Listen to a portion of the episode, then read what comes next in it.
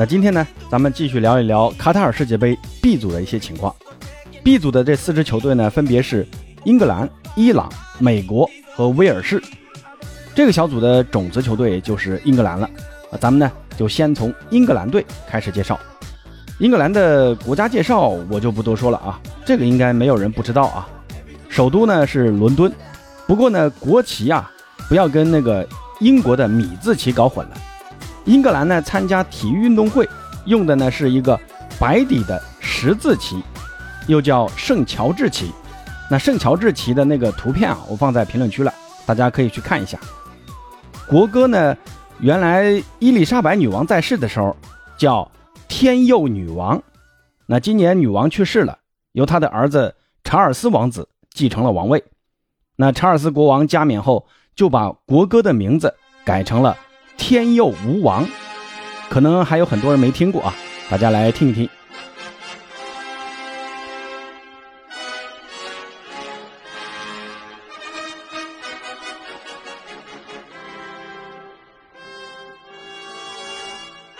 英国呢，作为现代足球的发源地啊，在1872年就举办了历史上第一次正式的国际比赛。不过，对于世界杯，高傲的英格兰人是嗤之以鼻啊。在头三届世界杯中，英格兰人始终拒绝参加，因为英格兰人认为足球都是他们发明的。那为什么世界杯不在英格兰举办呢？还要跑到遥远的南美一个叫什么乌拉圭的国家参加世界杯？所以呢，他们就拒绝参加世界杯，来表达他们的抗议。但是呢，二战之后，英格兰人也认识到日不落帝国的没落了，在一九五零年才第一次参加世界杯。但自诩老子天下第一的英格兰人，面对世界杯的其他对手，根本就目空一切，丝毫没将其他球队放在眼里，准备工作呢也是做的一塌糊涂啊。结果呢，在小组赛。一胜两负，提前打道回府了。那这里面呢还有一个小小的插曲啊，在小组赛中，英格兰跟美国同样分在了一组，那跟这次的分组是一样的。不过呢，英格兰在小组赛零比一不敌美国，但自以为是的英格兰媒体居然提前就准备好了新闻稿，以为赛事方给的消息有误，少打了一个一，那就按照十比一的比分来报道英格兰。大胜美国的消息，这个想起来挺搞笑的啊。那之后呢，英格兰人并没有吸取教训啊，在此后的三届世界杯成绩啊，他都是不温不火的。一直到一九六六年，英格兰人一看这样下去不对啊，不能这么干，就自己举办了世界杯，并一路闯进了半决赛。博比查尔顿领衔的英格兰队面对尤西比奥率领的葡萄牙队。查尔顿爵士在半决赛上演梅开二度，淘汰了葡萄牙，进入了最终的决赛。在决赛中，他们将面对贝肯鲍尔率领的德国队。在常规时间，双方战平了，打进了加时赛。最终，英格兰人由赫斯特在加时赛连入两球，战胜了德国队，最终捧起了雷米特杯。那这个时候啊，呃，世界杯的奖杯呢，还叫雷米特杯啊。大力神杯呢是雷米特杯在巴西被盗了之后啊，在一九七四年才开始正式启用的。那随后的时光呢，英格兰人在世界杯的最好成绩啊，也就是打进半决赛，分别呢是九零年意大利世界杯和一八年俄罗斯世界杯。九零年那一届呢，英格兰人是输给了老对手德国队，而一八年呢，英格兰是碰上了黑马克罗地亚。不过，如今的英格兰人才济济啊，在去年的欧洲杯，他们在本土闯进了最终的决赛。虽然最后的点球大战不敌意大利，屈居亚军，但如今的英格兰有足够的实力去冲击大力神杯。八哥做这期节目的时候啊，英格兰还没有出最终的大名单啊。那这里呢，也根据网上的各种资料，再跟大家简单的介绍一下英格兰队的一些情况。他们的主帅是索斯盖特。也正是索斯盖特，英格兰队才能在最近的两届大赛中获得不错的成绩。索斯盖特呢也非常熟悉这支球队，对球员非常了解。但最近呢，索斯盖特也受到了不少的质疑，受到的主要批评呢就在于缺乏变通，不论是主力阵容还是临场指挥，那都缺乏足够的变化。不过好在这支英格兰的人才很多，锋线上有如今状态火热的哈里凯恩，另外呢还有阿森纳的萨卡、切尔西的斯特林、曼联的拉什福德和桑乔、曼城的福登和格拉利什。不过大家发现没有啊？英格兰队的前锋啊，那都集中在两个边路，而中锋呢，只有哈里凯恩一个，缺乏一个有质量的替补啊。像布伦特福德的伊万托尼呢，本来是一个很不错的人选，不过最近听说啊，他陷入了官司，估计这次很难入选大名单啊，只能寄希望于拉师傅啊，能在关键时刻顶上去。中场呢，有西汉姆联队的赖斯、利物浦的亨德森和艾里奥特。多特的贝林厄姆、切尔西的芒特、曼城的卡尔文·菲利普斯。至于后防线，有曼城的斯通斯和凯尔沃克、纽卡的特里皮尔、利物浦的阿诺德、阿森纳的本怀特、曼联的马奎尔和卢克肖、热刺的戴尔、埃弗顿的考迪。其实呢，后防线啊，英格兰队的损失非常大啊。像切尔西的里斯詹姆斯和齐尔维尔都受伤了，这两个边翼位啊。对于英格兰队来说还是非常重要的。齐尔维尔这个伤肯定是赶不上世界杯了，不过听说啊，里斯詹姆斯还是有可能赶上世界杯的。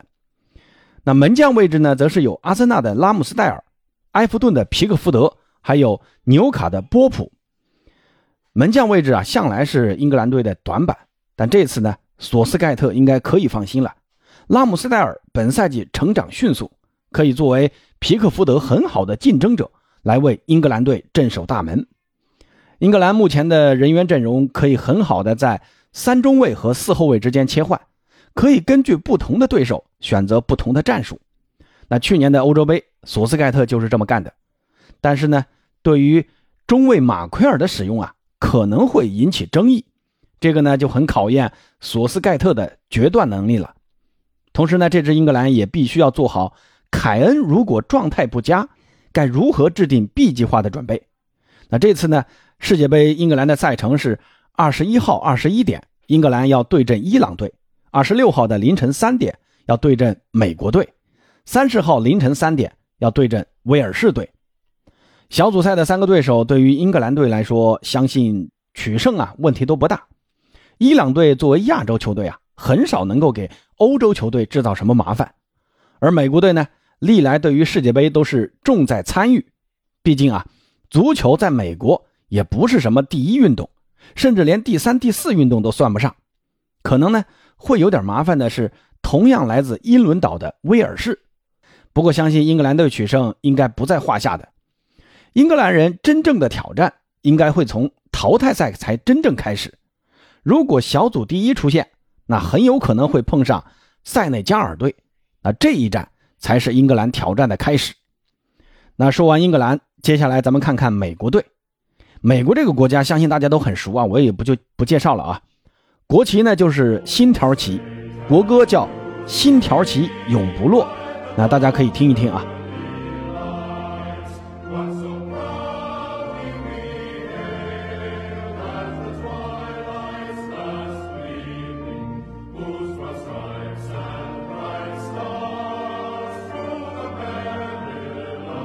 美国呢是全世界名副其实的体育大国啊，但足球这项世界第一运动在美国并没有受到人们的追捧，美国人更喜欢橄榄球、棒球、篮球、冰球。上一届世界杯呢，美国人甚至连决赛圈都没闯进去，这次呢，终于以预选赛第三名的成绩再次闯进了决赛圈。美国队的现任主帅叫贝尔哈特。这名教练带领美国已取得的成绩还算不错啊，不过呢也受到了很大的非议，主要集中于在强强对话中的发挥总是不能让人满意。他们在预选赛中输给了加拿大，输给了哥斯达黎加，战平了墨西哥，所以呢，贝尔哈特在世界杯中的任务啊将非常艰巨。由于巴哥对于美国队的这些球员不是很了解啊，而且他们也没有出大名单。我就按照我查到的这些资料跟大家说一说啊，美国队中最大牌的球员肯定就是美国队长，来自切尔西的普利西奇，他呢也是这支美国队的队长啊。普利西奇在德甲和英超也踢了很多年了，不过呢今年他才二十四岁，擅长在右路突破，无球跑动能力也很强。同时呢，他还有一脚很好的射术，是这支美国队当之无愧的大腿。中场方面呢，有尤文的麦肯尼。这个麦肯尼啊，最近在尤文的发挥还算不错的啊。虽然老被尤文球迷骂，但毕竟是在五大联赛豪门球队踢球的，回到美国队打个主力，那还不是妥妥的吗？另外呢，利兹联队的亚当斯和瓦伦西亚的穆萨也是麦肯尼的好帮手。防线中比较出名的就是前巴萨右边卫德斯特，现在德斯特租借到了 AC 米兰，不过呢，这个赛季的发挥啊也很差啊，被米兰球迷狂骂，现在呢也只能在阵中打打替补啊。那美国队的主力门将位置就是今年夏天转投阿森纳的特纳了。这支美国目前主打的是四三三阵型。虽然前场阵容还算豪华，但中后场确实啊有点不够看的，大多数都是美国本土球员组成的，而且呢单后腰的配置啊也让本就不富裕的防线更加的雪上加霜。美国队的赛程是二十二号的三点对阵威尔士，二十六号的三点对阵英格兰，三十号的三点对阵伊朗队。首轮对阵威尔士的比赛将是他们的关键之战。因为英格兰队在本小组实力是独一档的，另外三个对手呢实力相差不大。那美国队想要晋级十六强，那在英格兰队身上取胜很难啊。而对阵伊朗这一场，美国队拼一拼，其实取胜的可能性还是很大的。那如果想要晋级，就必须要挤掉威尔士，所以首战威尔士，美国队就必须要用尽全力了。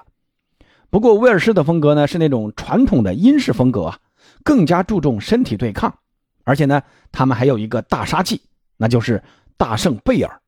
贝尔呢在刚刚结束的美职联的总决赛中，在第一百二十八分钟啊上演了头球绝平，最终呢也拖入到了点球大战，最终帮助洛杉矶 FC 点球大战战胜了费城联合，夺得了总冠军。贝尔呢作为大场面先生。需要美国人格外注意。同时呢，小组赛最后一场对阵伊朗这场比赛也是不容小视的。伊朗和美国的这个国家关系啊，我不说大家也知道。所以呢，这场比赛估计会引起全世界的关注的。那说完美国，再来看看威尔士。威尔士呢，又叫威尔士公国，是英国的一个政治实体，面积只有两万平方公里啊，比八哥现在所在的杭州市啊。还只大个四千平方公里，但人口却只有三百万人。国旗呢是红白的横条纹底色，中间啊有一条红色的龙，又叫红龙旗。那这个图片啊，我放在评论区了，大家可以去看一看。他们的国歌叫《父辈的土地》，啊，大家可以听一听。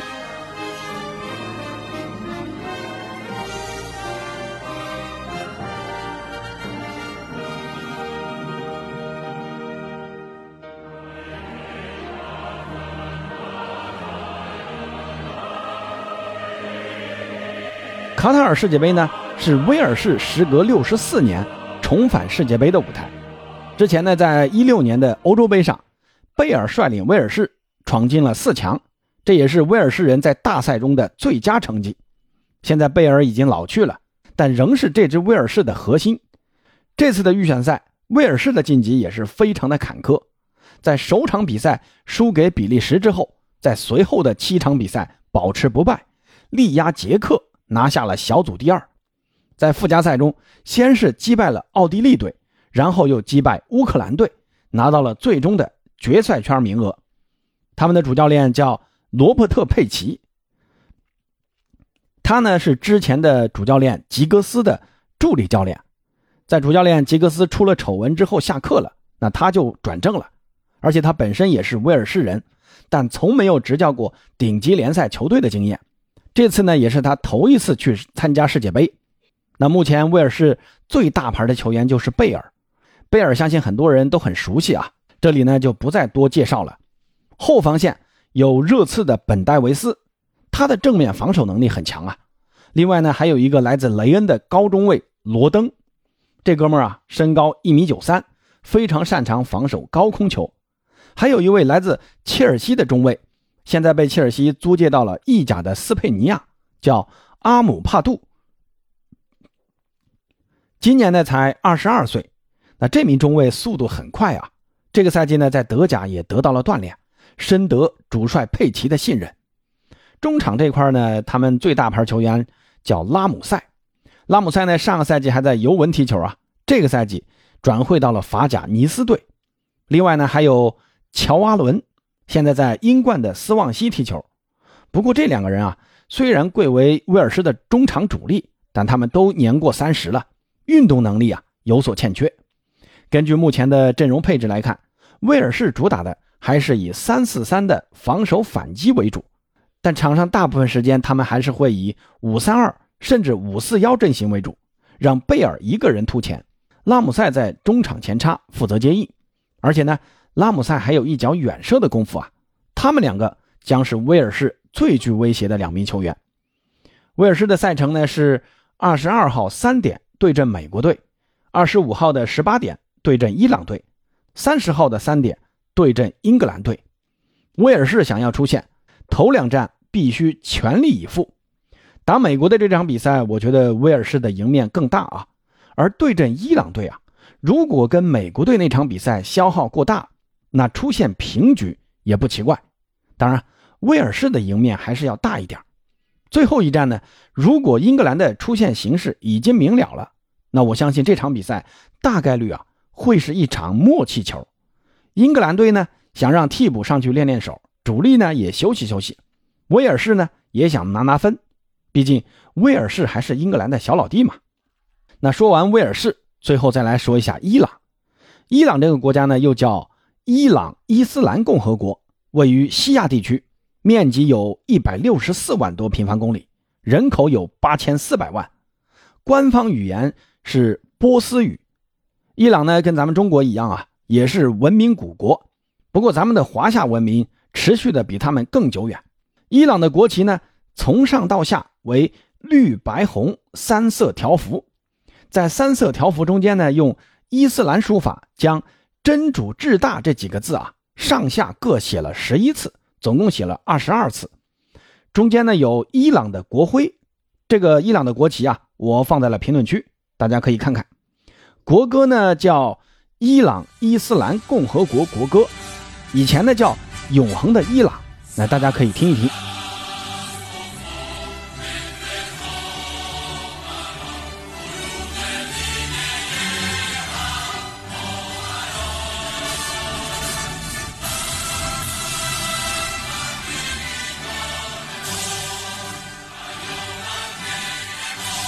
伊朗呢，在亚洲属于顶级强队，但到了世界杯赛场，确实啊，属于鱼腩球队啊。在本届世界杯前，总共有五次参加世界杯，但从没有在小组赛晋级过。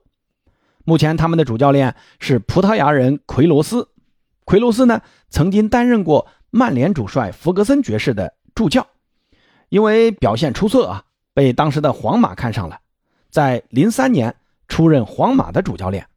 但奎罗斯在皇马的执教经历并不成功。作为银河战舰一期的掌舵人，一年之后因为战绩不佳就被辞退了。于是他就再次回到福爵爷的身边担任助教，并在一一年首次出任伊朗国家队的主教练，一直到一九年辞职，并于今年八月份的时候再度和伊朗国家队牵手，成为新任的主教练。伊朗队内的锋线中最出名的啊。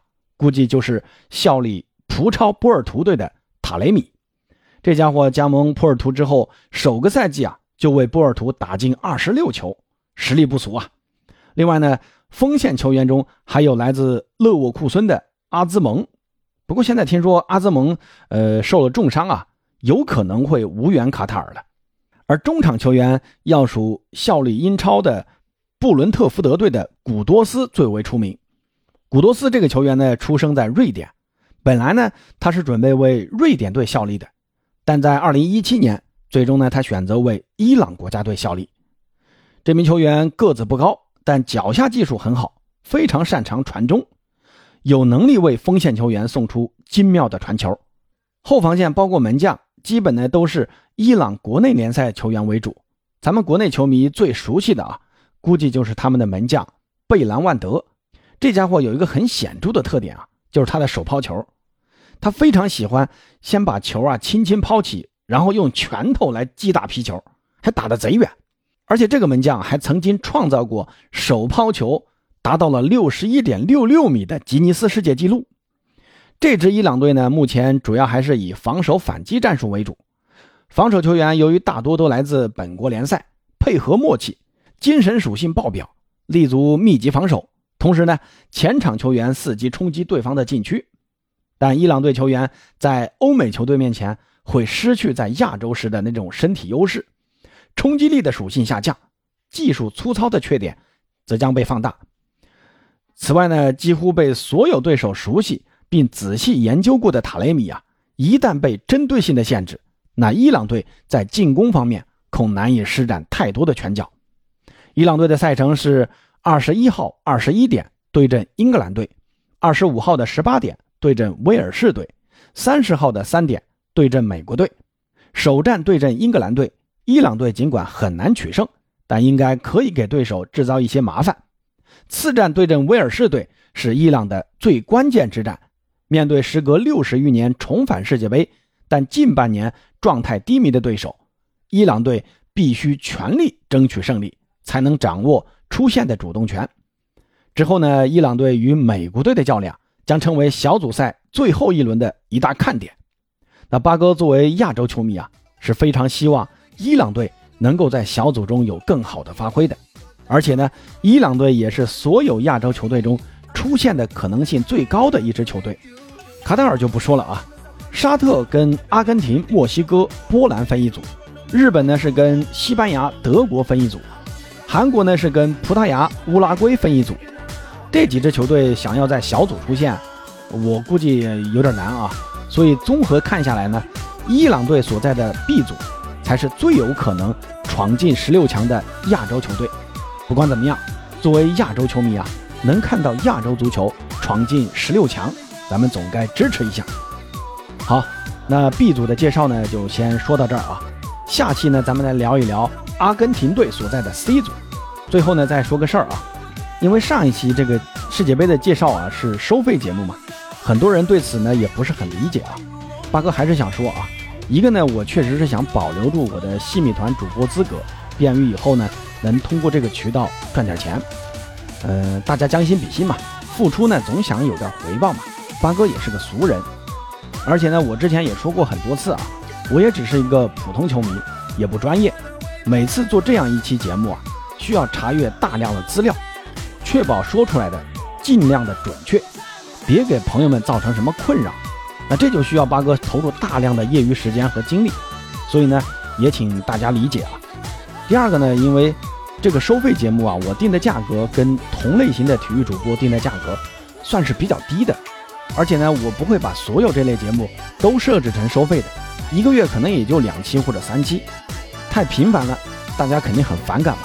这个我也知道，所以呢，想对那些一听到收费节目就反感的朋友们说一声抱歉，也想对付费听八哥那期节目的这些朋友啊说声感谢，因为你们的支持，让八哥更坚定的想把节目做得更好，让大家觉得物有所值。